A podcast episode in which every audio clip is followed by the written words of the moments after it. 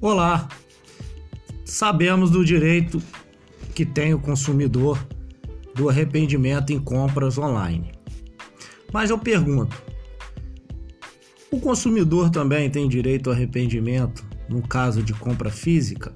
Exemplo: compra um sapato em uma loja, chega em casa sem que tenha feito o uso, se arrepende e retorna a essa loja para desfazer o negócio.